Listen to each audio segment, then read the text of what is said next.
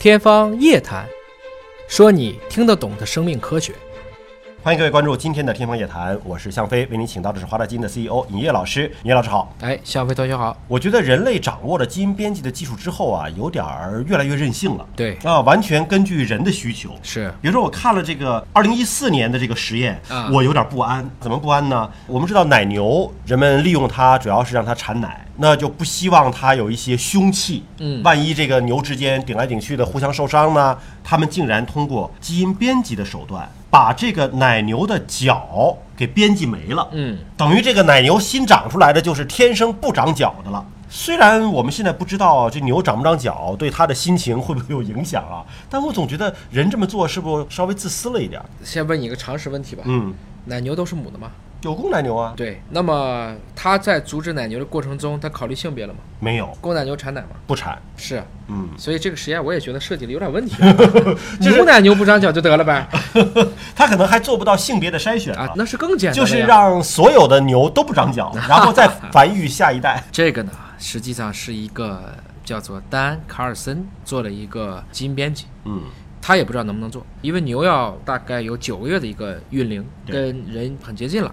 他希望生出来的小牛就没有犄角或者是角牙，大多数胚胎肯定没有成功。但是在一五年四月份出生的有两头牛，一个叫布利，一个叫斯宝蒂吉，头上居然没有凸起的疙瘩。就他给这两牛起了名字，这俩牛是没有长角的，而且连凸起的疙瘩都没有。一方面，我们人类觉得这个牛不要长角可能破坏了自然，嗯但是你忽略了这些牛其实本来也是为人类服务的，嗯，就人很自私啊，不是产奶就吃肉嘛。对，所以如果这个奶牛长角的话，可以做牛角梳啊。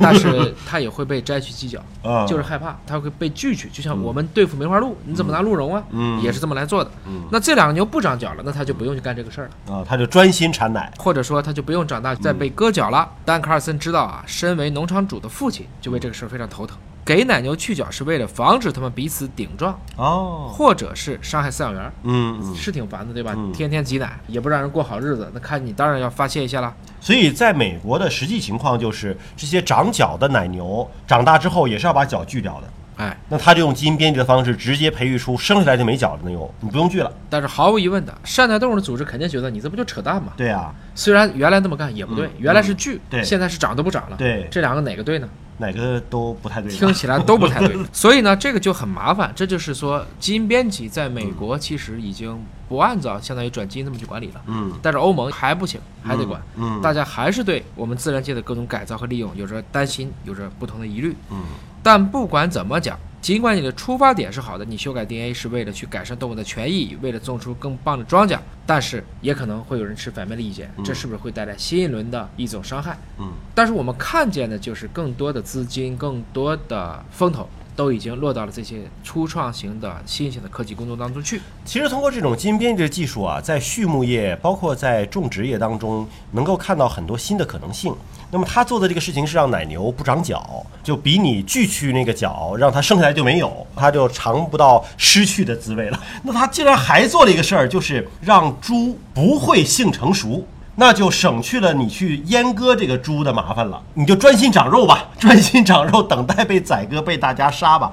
哎呀，他做这个事儿，你说到底是慈善呐，还是虐待呢？你说不好。啊就是本来猪要挨两刀的，现在猪改挨一刀了。对，啊本来就是现在很多猪就为了让它长膘嘛，不让它发情嘛。嗯是包括现在有一些人养宠物猫， 哈哈，养动物也是要阉割的呀。那现在如果说能够绝育对通过基因编辑的方式直接培养出一个不会性成熟的猫， 你就省去阉割这一刀了。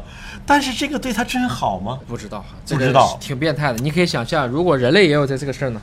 这个事儿确实是很奇特，就是说基因编辑让我们对生物未来的多样性有了更多的遐想。是你可能用人工的方式创造出很多原来想都不敢想的生物。我们最早用同源重组做，嗯，他做这个无犄角牛的时候用 Talent 技术去做，现在已经开始用 CRISPR 去做，嗯，所以我们去改变物种，就任意去改变这种密码的能力，其实是越来越强了，嗯，但是我们也真的希望它能用在正的地方，这几个地方至少它的初心不坏，对，但是我们也怕，比如说可能去改造一些我们不想看见的东西，如果万一出来呢，嗯，人类控制不了了呢，那个时候可能就变成一种生态灾难了。你像这一位实验者啊，他这个心也蛮狠的啊，就是自己培育出的这个无角的两啊头牛，已经被他杀了啊，因为他是要验证这个牛的肉质会不会因为它的基因编辑发生问题嘛？对，呃，并且呢，就其中一头在死之前已经生下了。六头没有脚的牛，也就是说，它被编辑的基因是可以传递给下一代的，传下去了。对，还可以留下很多的精液，这些精液就嗯可以变成一堆的人工受精足够多的种牛。也就是说，它用基因编辑编出一头种牛，然后让它繁殖后代，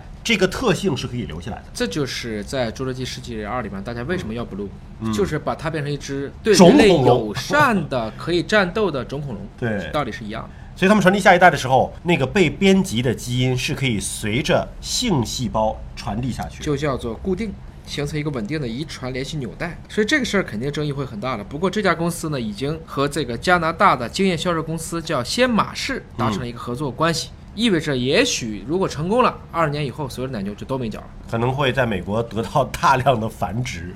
如果把大象也这么干，大家都不长象牙，大象可能就不会被猎杀。我就要去给孩子们讲，这个大象为什么不长牙呢？因为它本来就没牙。太复杂，太复杂。呃， 好，那今天关于这个基因编辑在美国的畜牧业行业的一个应用的案例，就跟大家分享到这里。了解更多生命科学的知识，可以关注“尹哥聊基因”的微信公众号。下期节目时间，我们再会。